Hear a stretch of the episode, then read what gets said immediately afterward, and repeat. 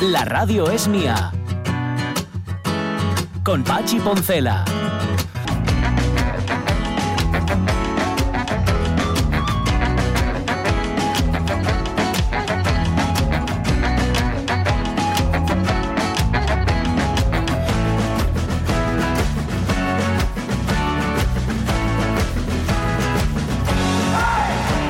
Las 11 y 10 minutos de la mañana. Oye, Jorge Alonso, ¿fuiste a ver al final a Alberto y García? ¿Tuviste entrada? Pues no, no, no, no, la verdad es que no. No, no, no. Quedé, quedé en casa haciendo cocinas, bien que me, bien que me duele, porque he estado viendo bueno, las crónicas que, hicieron pues Igor Pascual, por ejemplo, comentó, y bueno, un montón de gente que hablaban de concierto histórico. Pablo Moro, por ejemplo, lo decía, que era un concierto histórico. Digo esto no porque su, su criterio sea, en fin, ni, ni, mejor ni peor que el de cualquier otra persona que haya ido, sino porque son los que he visto así más eh, explayándose con el tema. Y bueno, viendo las fotos, la verdad es que solo viendo las fotos, que mira que, que, no, que, que, tendrán que ver con la música, ya ya se ve que la cosa fue, fue muy espectacular y que fue, tuvo que ser realmente, realmente muy intenso. Yo debo reconocer que, que no predico con el ejemplo y que estoy esperando a poder ir a verlos a los bares. Ah, vale, vale, vale. Que te, llena más ir al bar que ir al, Campo Amor. Vale, vale. para ellos ya nos lo contaban aquí, era muy especial que fuera justamente en el Campo Amor donde se reencontraran con su público. Dice Lojar, estáis refalfiados. Como decía mi abuela paterna, ¿Qué falta vos, ¿qué falta vos hacía? Un 41. 41 no y el pie, no y lo que calce, sino el año 41. Y, y didlo, cosa curiosa, porque ya estaba en el exilio, así que no sé por qué lo decía. Bueno, igual era por eso, porque estaba justamente en el exilio. Claro. Posiblemente se refiere a lo que a, esto de quejarnos por, por ponerme un esparadrapo o algo así. No era queja, no era queja. Ahora, Lojar, si fueras tan peludo como yo, sabrías lo que duele poner un esparadrapo. Oye, nos vamos a ir no al 41, Jorge Alonso, sino al año 38, ¿verdad? Sí, Sí, sí, sí, al momento en el que el Vaticano, el 38, reconoce al régimen de Franco como único legítimo en España. O sea, no un tardó, año antes de que acabe la, guerra eh, civil. Eso te iba a decir, es que no esperó a que acabara la guerra.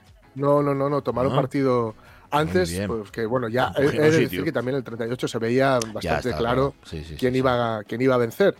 Pero bueno, no, no, no, mantuvieron, digamos, la, neutralidad hasta, hasta después de acabar la guerra o hasta el momento en el que se acaba la guerra, sino que ya durante el propio conflicto van a, van a decantarse a favor de un bando. ese bando decía que estaba haciendo una cruzada. Sí, sí, claro, claro.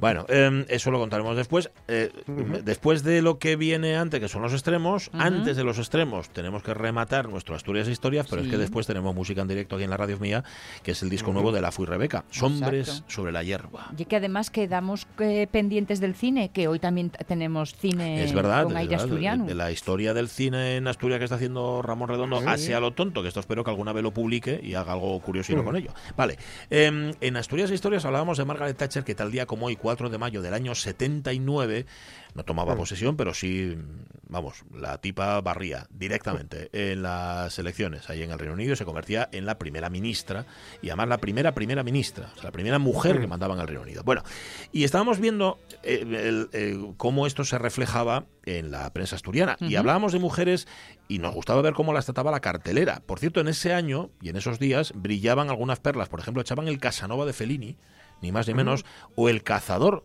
de oh. Michael Cimino. Sí, señor, con descanso a mitad de la proyección, porque hay una película muy larga, que venía de llevarse cinco Oscars. Y echaban también La cocina del infierno, con Stallone, que claro, estaba hecho ya una estrellona. Ni idea. Es que eh, La cocina del infierno me la voy a jugar, pero me imagino que será una versión cinematográfica de Paradise Alley, que es una novela de Sylvester Stallone. Ah, ah, ah, ah. O sea que no solamente la, eh, la interpretaba o la protagonizaba, sino que también estaba detrás de la Me imagino, me imagino. Una novela que yo he de decir que leí hace muchísimos años y que me gustó. Sí. Me gustó, sí, sí, sí, porque hablaba. También es verdad que era la primera vez que yo oí hablar, por eso digo que debe ser una, una eh, adaptación cinematográfica, que era la primera vez que yo oí hablar de, la cocina del infierno, de este barrio de Nueva York, de la cocina del infierno, y recuerdo una frase que decía: em, en el invierno em, no había nada más importante que, la iglesia, que, que la religión, que Dios. En el verano el hielo era Dios. Uy. Claro, no había. Claro. Normal. Pues mira, la echaba, no sé si tiene que ver o no, pero la echaban, la cocina del infierno. Pero ya que estamos hablando de mujeres, insisto, se estrenaba en estos días la versión cinematográfica de una novela escandalosa. Decía, escandalizó a todos, pero no logró escandalizarse a sí misma. No entiendo muy bien el reclamo que viene. Es Madame Bovary frente al espejo. Que no le dio vergüenza. Será eso, ¿no? Y ella, no lo sentía. Escandaliza a todos, pero no logró escandalizarse a sí misma. Frente al espejo, Madame Bovary, su cuerpo desnudo fue reflejando sus múltiples entregas. Solo quería su cuerpo para calmar su ambición. Yo no sé quién, quién escribía esto. No tengo ni idea. A ver, será eso. Son los años del destape, casi o pre-destape. Hay que recordarlo. Claro, le habían dado una vuelta de tuerca más al erotismo que podía llevar o podía conllevar Madame Bovary. Y ojo, Jorge Alonso, esto no era nada comparado con otros títulos que todavía eran más explícitos. Pasen y vean. Un lío a la italiana con algunas mujeres, algunas mujeres vestidas. Tortilla a la italiana, clasificada S. Solas eran ángeles, juntas demonios, mayores de 18 años exigiéndose el carnet de identidad. Se advierte el público que esta película, por su temática o contenido, pudiera herir la sensibilidad del espectador. Otro título, facturado en Italia, pero que en este caso es distinto, no es clasificado ese y pretende más o menos empoderar a la mujer. A ver, a ver. A ver. Marilu Tuto, Tuolo, perdón. Franco Fabrici, Umberto Orsini en Abuso de Mujer. Un relato abuso de poder, abuso, de poder, abuso de abuso de poder. Eso es. ¿En qué estaría yo pensando? Abuso de poder, un relato policíaco, dinámico, apasionante en Abuso, de, poder. Una mujer de poder, de poder. De poder. Una mujer detective sin ser una profesional, pudiera dar lecciones a los más famosos detectives. Ese detective era esa mujer detective Marilu Tolo, así es como se llamaba la actriz. Bueno, y una tercera película que estaba en cartelera esos días, mayo del 79, que también es muy de la época. Atención.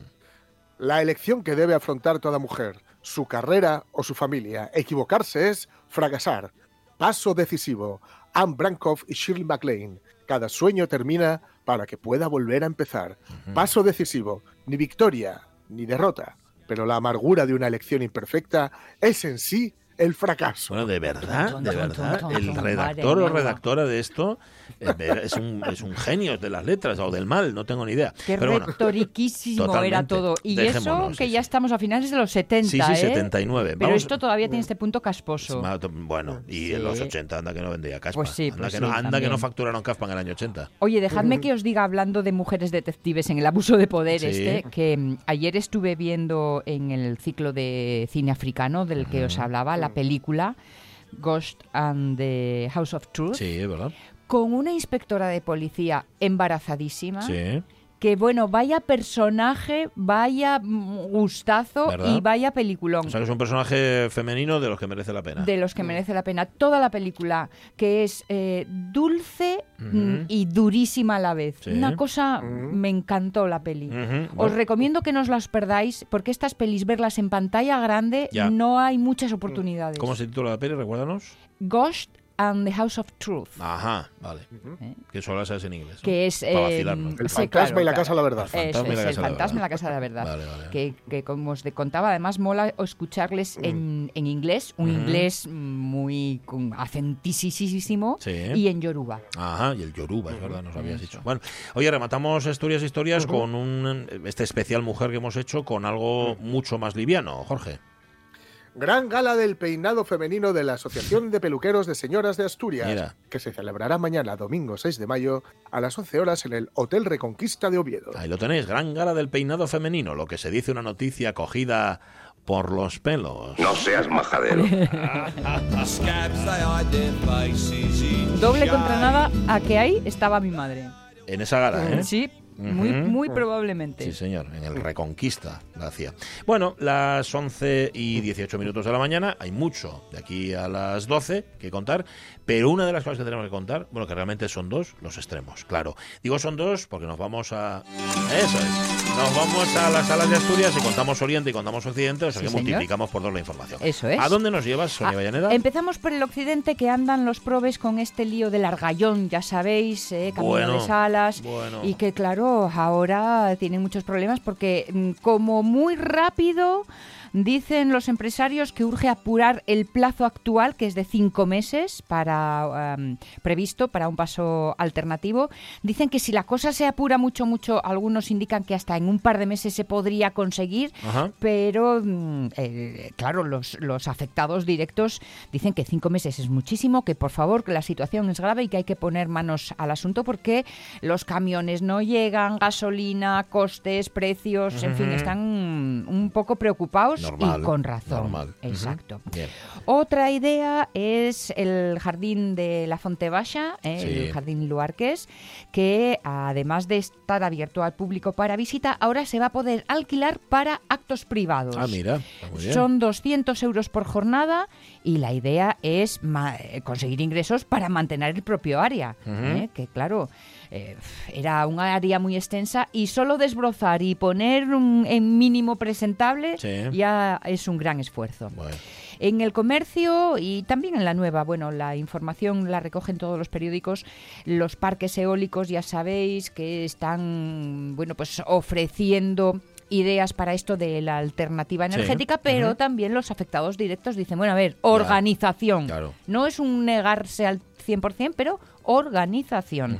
Hay 19 parques eólicos previstos para la comarca Oscos-Eo y los colectivos de la zona dicen que, bueno, que no es un eh, rechazo, pero el modelo, pues que igual hay que replanteárselo para que no signifique una invasión, ¿eh? Porque estamos ante una reserva de la biosfera del río Oscos y tierras, terras de Burón. Terras de Burón. ¿vale? Así que, en fin, a ver qué pasa con esto. Más. Allande impulsa el proyecto para la futura residencia y albergue en el Rapigueiro. Ajá. Eh, la idea es mm, que el ayuntamiento está llevando a cabo la tramitación que es necesaria para que este proyecto se pueda llevar a cabo y dotar así al municipio de una residencia de ancianos que va a compartir edificio con un nuevo, nuevo albergue en esta zona y que está frente al centro de apoyo diurno. Un sitio estupendo. Estuve viendo unas fotos de, eh, iba a decir de una osa, no, de lo que dejaron tras de sí una osa y sus crías que mm. atacaron un núcleo zoológico en Quirós. Ahí va. Y bueno, las fotos son así un poco llamativas. Ves los restos de los animales que fueron atacados y ah. devorados. Eh, se ven las huellas. Se ve lo que nos decía ayer César Alonso, que aunque hay mm, pastor y hay vaya, furan por debajo. Por debajo, claro, para pasar, ¿no? Por debajo el pastor. E incluso eh, lo de dejarse pelos en la gatera. eso sí, eh, ¿no? pues los, oso ahí. Los pelos en, en los em, pastores eléctricos para que se ve que rasparon por allí. Esto por el occidente. Vamos al oriente, entonces. Nos vamos al oriente, donde se está planteando utilizar eh, la mina delfina en Cabrales de forma que se le dé viabilidad para su uso público, en este caso sería un uso turístico, símbolo del legado industrial de un concejo que confía en su patrimonio para desestacionalizar. os leo el texto de, Gloria Pomarada en el comercio. Bueno, una idea chula. Además es que como todo esto de lo industrial, la arqueología industrial cada vez resulta más atractiva y atrae, por lo tanto, a más visitantes, oye, pues ya que está allí... Es un patrimonio que hay que, como se dice ahora, poner en valor. Exacto. Antes decían potenciar, es poner en valor. Sí, pues van a poner un valor y nos parece estupendo. Tienen todavía, resiste el castillete, el cargadero de mampostería y las tolvas. O sea que, ojo, una explotación que parece ser que el origen es romano. Sí. lo que vamos a ver no, ¿eh? No, no, pero vamos, que, antes... La explotación de Los primeros fueron los romanos, que eran más listos. Eso es. Nos vamos también al entorno de Tito Bustillo, porque, eh, bueno, eh, son eh, tienen problemas de saneamiento y entonces hay zonas afectadas como la propia cueva de Tito Bustillo o las playas de Vega y de Santa Marina y anden ahí diciendo, oye, esto hay que organizarlo, hay que ponerlo bien, eh, en valor no. Es que estamos en mayo. Hay que ¿eh? ponerlo curioso. Bueno, pues ahora eh, el Principado ha anunciado tres líneas de actuación. Este mismo año ya la depuradora de aguas residuales en La Vega, que de esta forma eh, finaliza el saneamiento de la cuenca del río San Miguel y luego a futuro soluciones para los vertidos al Sella. No sé si os acordáis que, mm, por ejemplo, se cerró el arenal de Santa Marina. Bueno, pues para que todo esto no, vuelva a pasar. Muy bien. Más cosas. En Cangas de Onís, dos rápidas. ¿eh? El programa Joven Ocúpate Joven, ocúpate. ¿Eso dónde es? En Cangas de Onís. En Cangas de Onís, que están restaurando el lavadero de Perulles. Bien. Y quiero acercarme hasta la Casa de Cultura de Colunga porque se lleva a cabo una muestra de Toño Velasco. Anda. Eso. Qué grande. Sin finados. Porque es un juego de palabras entre el fin y el... preciosidades. hizo preciosidades. En, este caso es un poco como la desesperanza de esto que, que no tiene fin. ¿eh? Y luego, por otro lado, que no es con fin. En fin, eh, muy, muy Velasco esto de andar jugando eh, con todo. Eh, y además, ya te digo, precioso. Yo lo que, las cosas que he visto en el Facebook me parece una barbaridad. Yo tengo mucha envidia a Toño Velasco por muchas razones. Una de ellas por esa capacidad que, de síntesis que él tiene para dibujar con. Y, los dibujos un solo trazo, que a Toño Velasco, una auténtica barbaridad. Vale. Eh, actualidad de Oriente y de Occidente, si queréis compartir con nosotros, ya lo sabéis, a través del Facebook o a través de la radio mía, rtpa.es. Em, hablando del Facebook, vamos a ver lo imperfectos que sois, hombre. ¿Tú nunca has tenido la sensación de hacerlo todo mal? Siempre. Yo no sé ni bailar, ni cantar, ni escribir con buena caligrafía, ni correr rápido. Supongo que me falta ritmo en el cuerpo. Pues yo no sé ni jugar a las cartas, ni hacer crucigramas, ni conducir, ni tragarme pastillas, ni beber agua. No creo que puedas vivir con tantos defectos.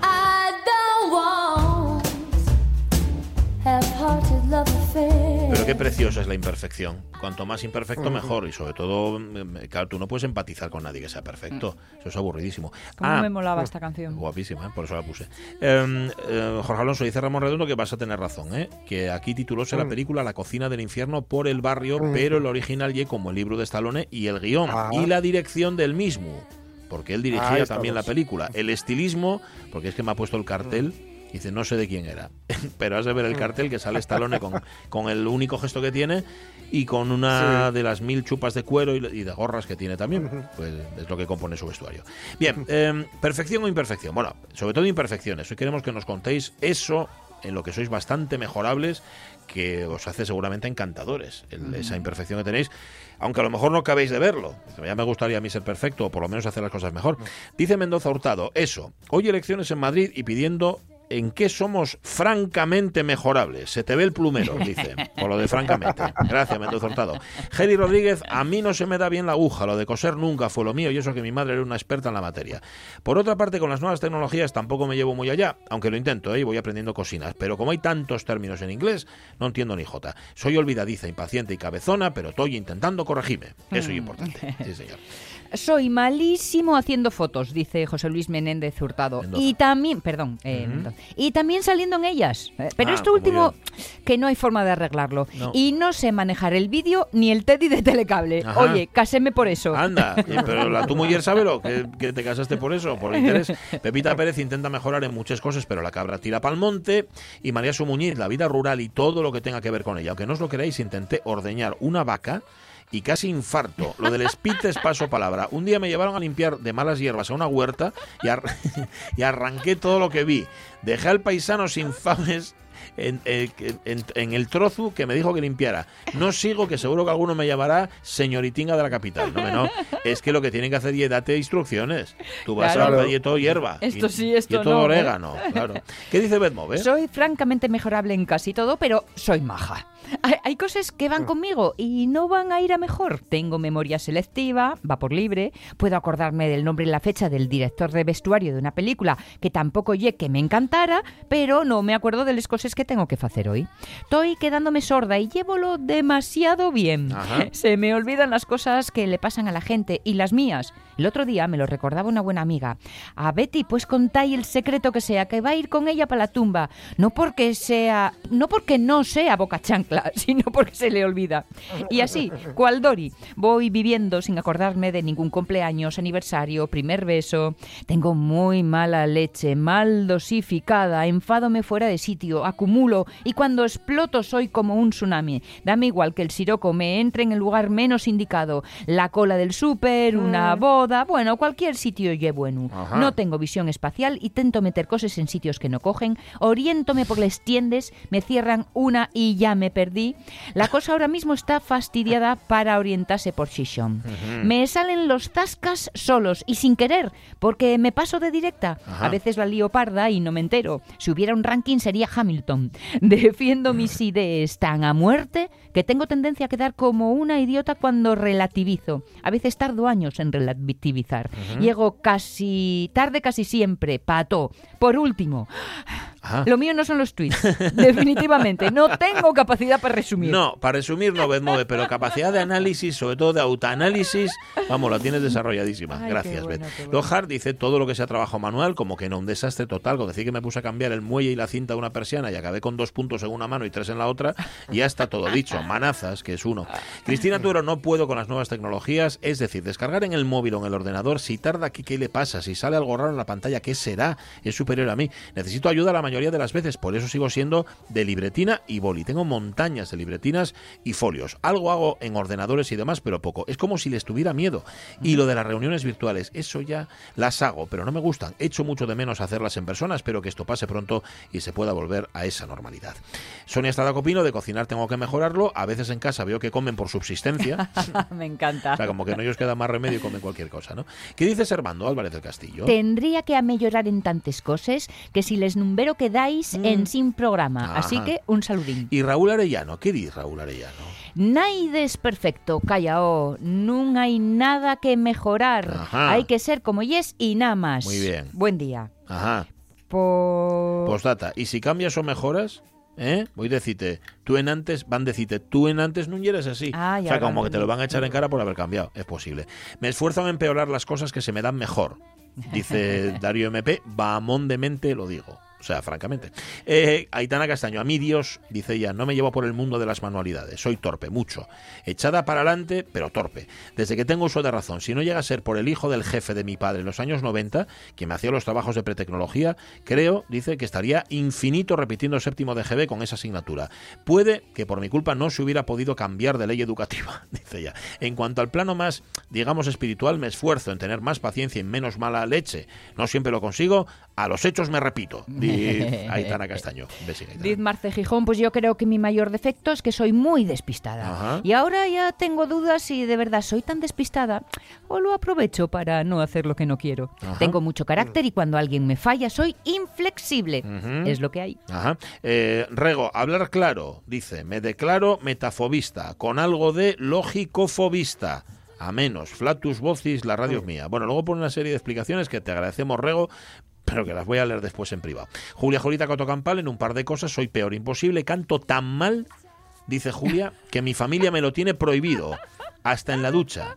Sí, también soy un peligro para el bricolaje. Lo último intenté colgar un óleo del furaco que hice para el clavo, casi no me alcanza el cuadro para taparlo. Pero de otra manera siempre fui lista para los recaos. Eso está muy bien, eso es importante. Ay, qué bueno. Mm, yo, yo, yo que no siempre necesito tener miedo, no siempre me van a hacer daño. Ah, esto es lo que dice Natalie, lo que sobra Natalie Castañón, ¿eh? sobra y mieu. Eso es. Y Mari Carmen Asegurado, nunca intenté sacar el carnet de su tiempo, el carnet de conducir, fui negada, ahora tengo el resto de mi vida para arrepentirme, pero creo que el resto del mundo ganó debe ser mi mejor aporte a la sociedad. Que María Sumuñez le pasa lo mismo.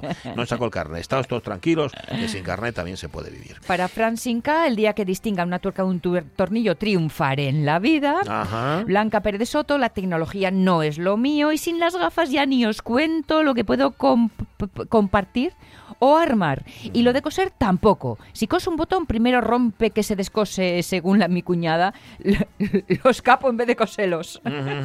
Qué bueno. Bueno, ahí hay muchas más, yo que se dice Montepérez López, tecnología, ¿cuándo serás mía? Mm. Por ejemplo, y me encanta el de Nicanor Díaz González, hacer mal el amor. Soy un incompetente total, absoluto, no tengo ni pajolera idea. Le, pregunta a Pepita, ¿qué a tu pareja? Le pregunta. Pero como todo se aprende entrenando, Gayu. Ajá. Dice, le pregunta a Pepita, ¿qué a tu pareja? Dice Nicanor, como mi segunda mejor virtud es la humildad, no debo reproducir su opinión. bueno, fabuloso. Las 11 y 33 minutos de la mañana, gracias, oyentes de la radio mía, por compartir vuestras imperfecciones, que a nosotros por lo menos nos encantan. ¿eh? Mañana hablamos de otra cosa, porque ahora tenemos que irnos a la historia, en concreto al 38, en un instante. La radio es mía. Podéis escuchar. La radio es mía. Con Pachi. Qué bonito. Jolín. ya me he quedado. Gracias, Esto ya queda para la vida. Pachi Poncela. No perdieron el tiempo. No había acabado la guerra civil todavía y el Vaticano ahí estaba, dando carta blanca a Franco. Pues sí, reconociéndole como el único régimen legítimo en España. Fue en 1938, o sea que fue hace 83 años. Dale a la lacrimosa.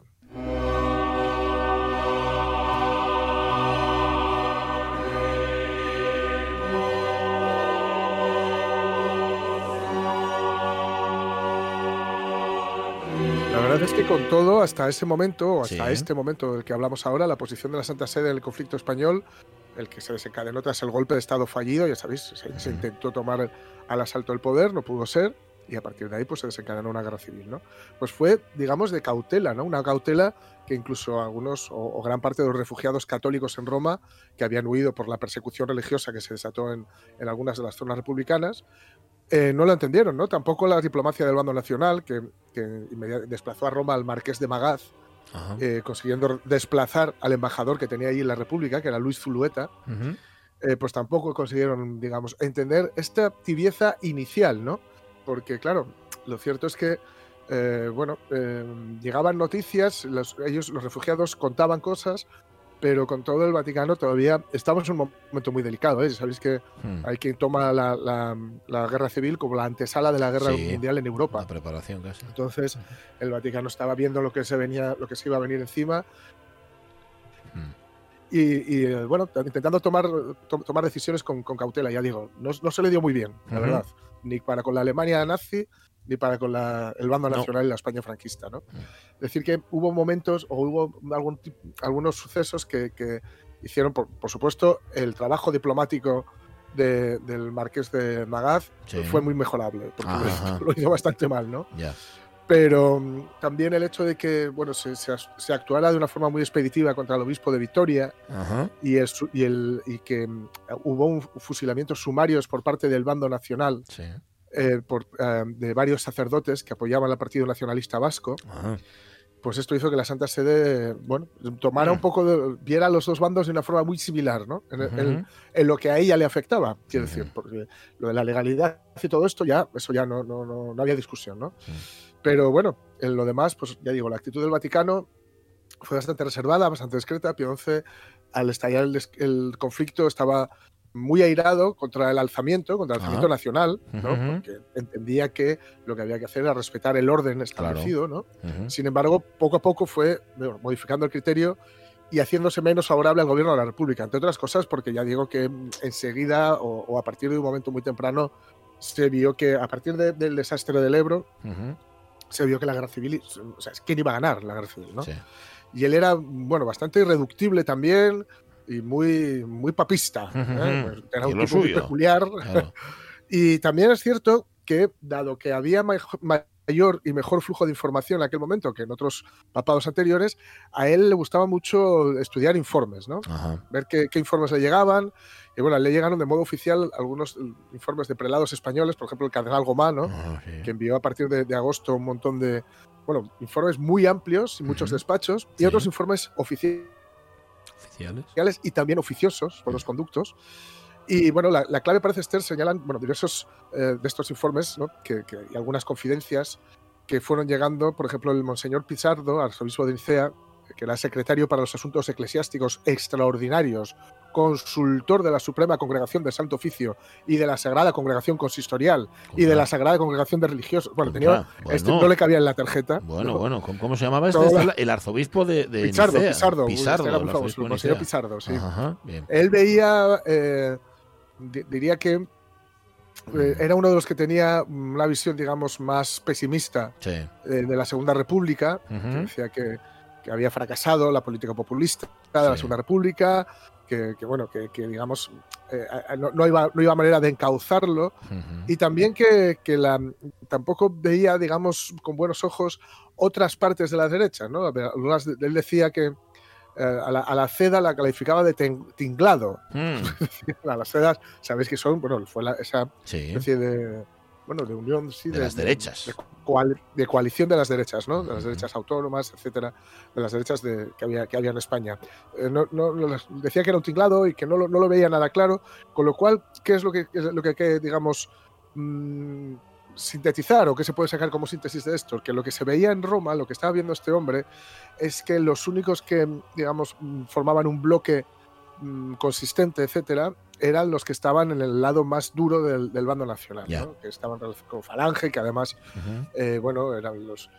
Eh, es cierto que muchos monárquicos y muchos falangistas, etcétera, em, habían llegado hacia, hacia el Vaticano y eran quienes contaban todo lo que ocurría, ¿no? Pero él lo que veía es que lo, quienes no invariablemente no cambiaban el discurso era el lado, digamos, eso, más, más pétreo, más duro, más inamovible del bando nacional, que estaba en este momento pues, eh, digamos, representado por la falange española, las Hons, etcétera, ¿no? Y también, claro, el, el, hecho de que en el Frente Popular eh, hubiera mm, tanto, bueno, participaran elementos comunistas y que las milicias hmm. eh, y en las milicias republicanas también, fue algo que impresionó mucho al, Vaticano y no, y no, muy favorablemente, claro. el, el, tomar al comunismo había llegado, era ya una preocupación dominante, no olvidemos que estamos viendo la, la Unión Soviética se ha asentado después de unos tiempos, unos, inicios un poco titubeantes, en 1938, es ya un gigante, ¿no? y, un gigante que había intentado extender la revolución a Alemania, aunque no había podido, con Rosa Luxemburgo y demás, pero que él tenía un poco acongojado a, la Iglesia Católica. Vamos, que esos, que, esos comunistas que estaban en España eh, eh, estaban inspirados por Rusia y esto era lo que ellos les. Sí, a ellos, a ellos lo. Y, el caso es que, em, sí que sí que es cierto que llegaron a. Algunos de estos informes mostraban que lo que estaba ocurriendo no era una revolución a la rusa. sí, que lo, sí que lo decían, ¿no? Porque sabes que es uno de los, de los problemas, entre comillas, en el bando republicano, ¿no? Que había gente que quería hacer la revolución antes de ganar la guerra y otros que querían ganar la guerra y luego, hacer, la revolución. Y algunos que no querían hacer la revolución en ningún momento. Ni la guerra, ni nada. Entonces, bueno, decir que el Observatorio Romano, que sabes que es el, periódico del Vaticano, ¿no? Dio cuenta de la sublevación militar el día 19 de julio, en la página sexta, con el título Estalla una revuelta militar en Marruecos. El 19, ¿eh? no el 20. El 19. Sí, sí, sí. Igual estaban un poquito al tanto. Parece ser, parece ser. Señalando que la Iglesia estaba excluida del conflicto de los dos bandos en lucha, que ni la acción católica ni las organizaciones políticas de los católicos estaban comprometidas, como lo demostraban autorizadas declaraciones y hechos incontrovertibles. De hecho, bueno, lo que pasa es que eh, habría luego esto, como digo, se iría matizando, ¿no? Y decía que a, todos cuantos protestan por no comprender la intransigencia católica contra el comunismo eh, de la libertad de su fe, se perdón, contra el comunismo transigente que llega a proclamar el respeto de las conciencias cristianas o de la libertad de su fe, se presenta una ocasión envidiable. Desautoricen estos horrores, los condenen o digan que este perseguidor o incendiario no es el comunismo. Es decir, se intentaba dar eh, una oportunidad a quienes decían, siendo comunistas eran creyentes y estaban ahora participando en este conflicto, pues que desautorizaran, que intentaran en la medida de lo posible parar las barbaridades que se, que se podían hacer y que se estaban haciendo y que se hicieron también en el, o sea, en el bando republicano para con los... para con los eh, bueno con la iglesia digamos no la cosa es que este, este tipo de barbaridades que eran denunciadas allí eh, que digamos era un poco el relato oficial, ahora que estamos siempre con el relato, ¿no? Pues el relato oficial que le llegaba a la Santa Sede, desde luego fue lo que hizo que, se, que el bando, que, que la balanza, perdón, se, se, inclinara hacia el lado nacional hacia el, y hacia este reconocer prematuramente, que digo antes del final de la guerra civil, quién, es, quién era el, gobierno legítimo. ¿no? Ya digo que eh, no se consideraba eh, equiparable la España del 36 con lo que llamaban la Rusia ortodoxa o la Alemania protestante en los periodos de las guerras de religión y tampoco lo que estaba ocurriendo aquí como una revolución. Decir que, por supuesto, durante la dictadura Franco, durante la dictadura, perdón, Franco fue el centro de ceremonias y de ritos religiosos destinados a subrayar su condición de enviado de la providencia. Y había una cosa que molestaba, es que había una cosa que, perdona, que le mm. molestaba muchísimo, pero muchísimo, muchísimo a, mi madre y que siempre lo subrayaba. Y dice, ah, es que a Franco lo llevaban bajo palio. Bajo palio, ¿verdad? Que era algo que solo se, estaba reservadísimo, ¿no? de hecho, hay, un libro muy interesante del historiador eh, Casablancas, no recuerdo si es Javier Casablancas o Julian o Julián, Javier, porque Julián Casablancas es el cantante de los Strokes. Ah, no puede ser. Que se llama Franco Bajo Palio. Sí. Donde se analiza toda, toda mm, eh, bueno, no solo el papel de, la Iglesia durante el franquismo, durante la represión, en las cárceles, que fue muy importante, eh, bueno, cómo, cómo, intervenían para señalar eh, algunos de, los defectos de los, de los que estaban, bueno, quién, quién, quién era fusilable y quién no, digamos, ¿no? Sino lo que digo de este, el, el, modelo ritual, ¿no? Que se instituyó para con Franco, que se, inauguró precisamente en diciembre del 37 con motivo de la jura en Burgos del primer Consejo Nacional de la Falange y se desarrolló una ceremonia en el monasterio de Santa María de las Huelgas, un rito de fundación del nuevo Estado Nacional Católico y de celebración de Franco como caudillo supremo. Las fuerzas del ejército se desplegaron así una, una parada ¿no? muy vistosa, la Falange llegaba a los frentes de combate, al paso de las tropas marroquíes y de la escolta mora, pues iba pasando, Franco entraba en la iglesia para oír misa mientras el órgano tocaba el Te Deum y la, autobús. Y ya en la sala capitular, sentado en un trono con dosel de damasco rojo, después de haber jurado sobre los evangelios ante el cardenal Gomá su fidelidad a España y a Falange, asistió al desfile y a la jura de los consejeros, una ceremonia que ilustraba la sacralidad del, del pacto entre Franco y una jerarquía eclesiástica que era garante de la reciprocidad del vínculo entre las instituciones del régimen. ¿no? La primera etapa de un proceso que culminó con la ceremonia de la ofrenda de la Espada de la Victoria, atención, en la iglesia de Santa Bárbara de Madrid, ya en 1939. El generalísimo se dirigía hacia la iglesia, saludado por palomas, por blancas palmas, perdón, un poco como la entrada, sí. poco sacrílego esto, ¿no? Pero como la entrada de Jesucristo en Jerusalén. Totalmente sacrílego. Eh, que, claro, había esto todo un toque bíblico, ¿no? Y se acercaba al altar caminando bajo palio, precisamente, ¿no? Y era una modalidad esta litúrgica reservada a los reyes, a los obispos y al Santísimo Sacramento. Y a Franco, a partir de este momento, ¿no? Y después de una solemne ceremonia, evocadora, con ritos medievales, depositaba la espada gloriosa, como les gustaba esto. Sí. Y la ofrenda concluyó con la bendición de Gomá, del canal Gomá, y un abrazo entre los salvas de artillería, repiques de campana, que festejaron la aparición en la plaza de un generalísimo que al parecer no pudo contener el, llanto, que estaba ya consagrado como caudillo por la gracia de Dios. La gracia. Por cierto, tú cuando ayunas así como hoy por los pobres, ellos cómo lo notan por el cuerpo místico de Cristo. ¿Y no sería mejor que le dieras a los pobres lo que no te comes tú? Ese es otro apartado, por así decirlo. Eso es la Santa Limosna. Ya, esta mañana he pregonado lo que me ha dicho. Eso de que Dios es uno y trino. Yo creo que no se ha enterado nadie lo que quería decir. Es que para eso está la fe, padre. Me parece a mí que tenéis un cuajo Ajá, pues sí. Me parece a mí que tenían un cuajo. Em, pero bueno, llama la atención, ¿verdad? Cómo le fueron comiendo, por lo que tú contabas antes, la cabeza al Papa, a Pío XI, que al principio no quería saber nada del lanzamiento, y que luego con esas crónicas de Gomá y compañía, y de, de Pizarro y tal, dijeron, oye, que aquí, dice, vale, pues ya entonces sí, vamos a ir con esto. ¿Con quién vamos? Con esto, con, Franco, ¿no? Con los cruzados. Claro, claro. Yo siempre, siempre lo cuento, una de las partes, o la parte que más me ha impresionado de este libro que Casanovas, de Franco Bajo Palio, eh, era la de. Bueno, hay muchísimos testimonios escritos, escritos por ellos, ¿eh? escritos por, sacerdotes, por curas que estaban en prisión y que, por y que digamos configuraban un poco la forma de, cuál era el protocolo con el que había que actuar para con los presos y para con las presas, etcétera, ¿no? Y, em, uno de ellos, esto es una especie de manual, ¿no? Que, hicieron, que a ver si os cojo el título y y os, lo comento. Ah, sí. En el cual decía que, por ejemplo, que había que decirles a los, a los presos y a las presas que iban a ser ejecutados que recordarles la suerte que tenían, porque el resto de los mortales no sabíamos cuándo íbamos a poder ver el rostro de Dios. Bueno, bueno, bueno. Pero, pero que ellos sí, ellos sabían que, a qué día y, a qué hora iban a ver el, rostro de Dios. O sea, te matan y encima te hay que dar las gracias. Claro, claro, claro, porque el resto lo saben, lo que pasa es que es un poco incongruente. Dice, bueno, ¿qué quedamos? ¿Voy a ver el resto de Dios o estoy condenado al infierno? ya.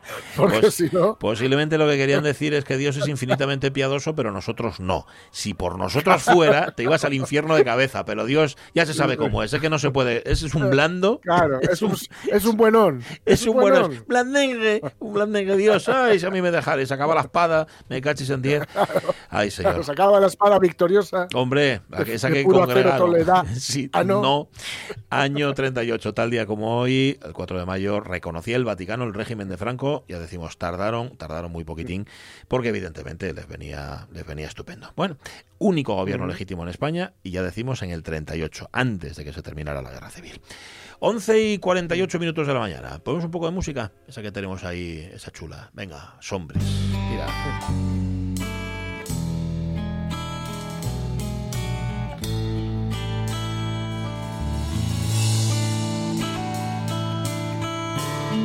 Les hombres sobre la hierba. Van haciéndose más largues. Escurecense los montes. Y va morriendo la tarde. Os vais a reír, pero el otro día estaba viendo el partido del Sporting, eh, ahí en Leganés, y me estaba me, estaba dejando, estaba, no estaba viendo el fútbol, porque primero porque no había fútbol, aquí no era fútbol ni nada, pero estaba viendo las sombras en la hierba, en el campo, en Butarque, y me estaba generando una impresión como de, paz, de tranquilidad, de calma, y estoy escuchando ahora mismo la canción, por cierto, esto fue el premio al mayor cantar en el año 2019, y justamente esa sensación del atardecer, del sol que cae, de, ya, tuvo que ser aburrido el partido para fijarse en eso, ¿eh? estaba intentando ser poético, ¿no?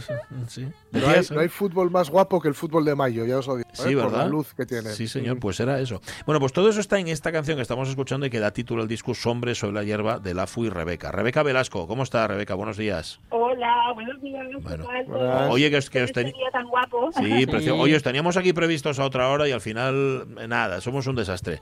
Aquí pues nada, estábamos en pleno ensayo con ¿Estáis? Estábamos cantando ah, sobre la hierba, de verdad. Bueno, bueno, fíjate, qué casualidad. Bueno, en cualquier caso, nada, os arrancamos un, un, ratín solamente, ¿vale? Para que nos habléis que puse, puse el dedín en el número equivocado y, este y el resultado. Oye, el resultado, el resultado es Hombres sobre la hierba, que es el resultado de un camino, bueno, que ya que emprendisteis hace años y que no sé si tiene algo, como decís tantas veces los cantantes, algo ya de madurez, ¿no? Ya hemos llegado, es como una especie de culmen este disco. ¿Tiene algo de eso? Sí, hombre, creo que sí. creo que sí. Todos estamos ya en ese punto, ¿no? de que es lo bueno que tiene, la madurez es estupenda. ¿eh? sí, claro. y, y bueno, pues salió ese tema que yo cuando me lo hizo... Eh, mira, yo me había marchado de viaje, eh, había ido a París con el Nenu, y cuando llegué, la fuba y me canta esta canción. y yo, claro, caí a sus pies. ¡Qué regalo! ¡Qué regalo! dije yo, y le dije yo, esta canción y el premio me lo canta. Y así fue. Sí. ¿Dijiste? ¿En, serio que lo dijiste? Te lo juro, ah, te lo juro. O sea, fue, bueno, yo soy un poco bruja, ya lo ves. ¿eh? ya te digo. Dije yo, esta canción y el mm. premio me dio cantar. Y así fue. Sí, Nos presentamos y, y, ganamos. La verdad es que fue increíble, ¿eh? Luego, la verdad, no me lo creía, pero sí.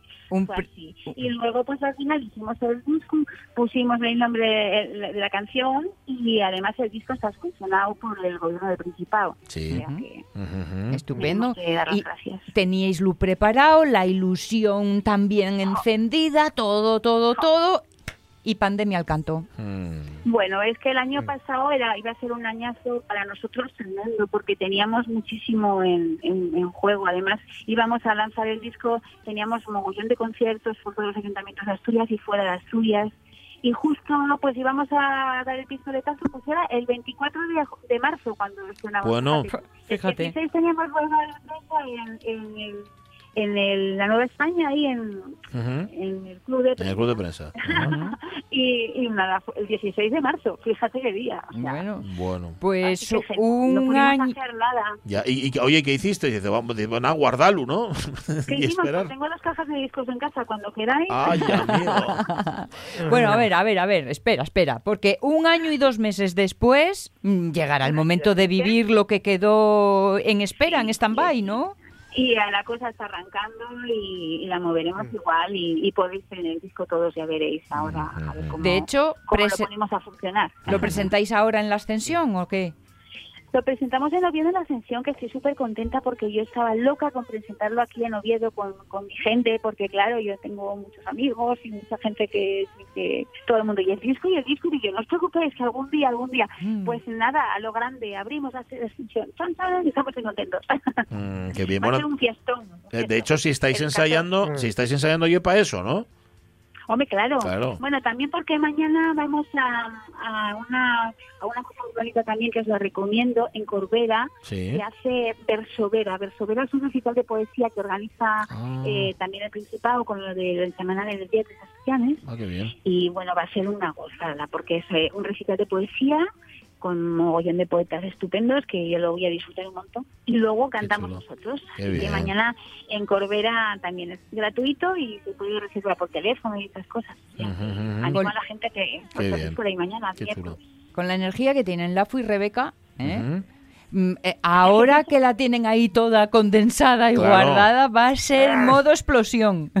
Lo vamos a pasar pipa, lo vamos a pasar pipa, tanto en la sesión como donde sea, porque porque vamos con unas ganas locas, estamos muertos de ganas de tocar. Oye, ¿cuántos cuántos años lleváis haciendo música juntos, eh, Lafo y tú? Pues mira, este es el cuarto disco que sacamos juntos, ¿eh? Pero bueno, luego hicimos otras cosas por separado y, juntos también, porque estamos juntos aunque estemos separados. ¿no? Sí, sí, sí, es de guay. Pero llevamos desde el 2004 haciendo cositas. Fíjate que son muchos años. Estaba leyendo aquí vuestra en tu, en tu web, que es rebecavelasco.com, ¿Cómo empezasteis a colaborar? Lo primero, lo primero fue el disco aquel de Añades, ¿no? El disco aquel de, las canciones de cuna. O un disco que, por lo visto, es el disco que más copias hizo vender en la historia de los discos asturianos. Ah, sí. Eh, al principio nos lo compraron para el Día de la Mujer, o sea, fue muy precipitado porque había que hacerlo en una semana. Lo hicimos en una semana, ¿eh? Es que esto es increíble. En una, semana, hicisteis aquel disco, madre del alma. Porque venía el Día de la Mujer y había que estrenarlo y, bueno, a toda pastilla. Y luego, al final, pues, el disco, pues, luego lo compró el gobierno de Principado y lo regalaba a todas las mamás en los hospitales, que es una pasada. Sí, yo tengo... Muy mona que venía así con la cajita y se la regalaban a todas las mamás, que era un detallar. Y bueno, pues al final, pues, pues se hicieron, yo qué sé cuántos miles, más de 20.000 copias se hicieron para todas sus tías. Y ahora mismo, pues la gente, pues a veces me llama y me lo pide. Yo tengo en casa una cajita todavía, que tengo algunos, si alguien lo quiere, lo puedo dar porque no se vende. Pero si alguien lo quiere, lo tengo yo cada, cada nenu que nace así cerca de mí, claro, ya va. Claro, claro, claro. claro con ese empezar, con ese empezar no quedaba duda que había que seguir trabajando juntos. así sí. Es que estoy viendo, mira, estoy viendo ahí la portada. En efecto, yo tengo, yo tengo ese disco en casa. Sí, señor, claro. que el con, un con, un chupetón con el chupetón ahí en la boca. Sí, señor. Claro que me acuerdo yo de ese disco. Y a partir de ese momento, porque no sé si os conocíais ya de antes, si coincidisteis en este, ya os conocíais de antes, con lo cual ya había ahí la ese germen. Bonita y larga. Claro, claro, claro. Bueno. Hay mucho amor ahí, hay mucho amor. Totalmente. Oye, y ahora, y ahora eh, para seguir, porque ahora tenéis el disco este en el que, en efecto, ahora hay que sacarlo, porque no, no os dejó la pandemia, pero seguro que estáis trabajando en, cosas. Bueno, el tiempo que os queda, porque pues tú ahí en la escuela de música, pues no sé si la Fuya está con su con un disco suyo propio que es de jazz porque también el tema del jazz pues está presente. Ya sabéis que somos los directores de la escuela de la semana del jazz de Candá que este año también se va a hacer en su novena edición ya. Y bueno pues este este año saca él un disco que con su grupo que se llama Maravillas del Cosmos Maravillas del Cosmos que es una pasada es todo instrumental, ¿eh? Sí. No me deja cantar ahí con ellos, pero bueno. Ah, no. bueno. De momento no. Yo me las sé todas, ¿eh? Bueno, oye. ¿Estás preparada para por si acaso? Versión karaoke. Eh, grabamos en, en, casa, tenemos estudio propio y esas cosas, entonces eh, lo tenemos como muy fácil. Bueno, mucho más fácil. Oye, en cualquier caso, eh, te decía también lo de la Escuela de Música de Grau, que tú estás ahí dándolo todo, tú eres directora, que, que, que vaya, ya que hablamos de pandemia, también para la enseñanza musical el, lo, tremendo que fue. ¿eh? Tremendo, tremendo, fue tremendo. Y ahí estamos, porque si veis la escuela ahora, para estar, la tengo llena de, de, cintas por el suelo, por aquí se sube, por aquí se baja, por aquí, por aquí suben los... Bueno, para que entre los niños tenemos que bajar los profesores a buscarlos fuera, no puede entrar nadie en el edificio, todos son jabones, todos son papeles, todo el día limpiando.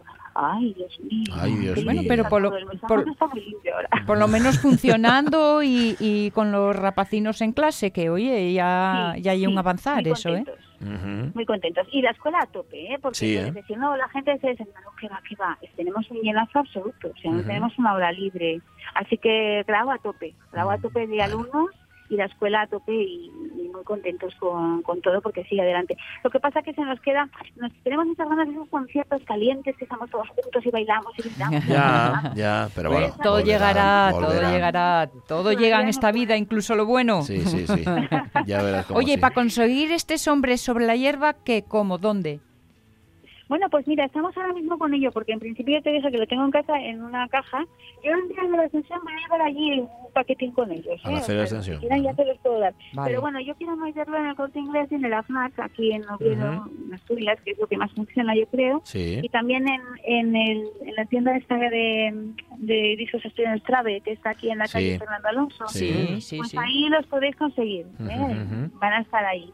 Pero de momento todavía no están. Estoy en negociar, negociando esa historia para que tengan, pues si alguien quiere cogerlos por ahí. ¿eh? Además, mira, hicimos en dos formatos muy interesantes, pues somos muy modernos. Sí, modernos. es verdad. Hicimos en formato CD y en formato tarjeta USB. Sí, señor. Porque claro, yo ahora compré una furgonada y ya no puedo meter CD, Claro, Garaviente y Colpinchu. Y muchos ordenadores no, tienen lector. Hicimos un pinchín que está muy guapo porque en la apariencia es como si compras un CD, pero por dentro está por meter la tarjetina.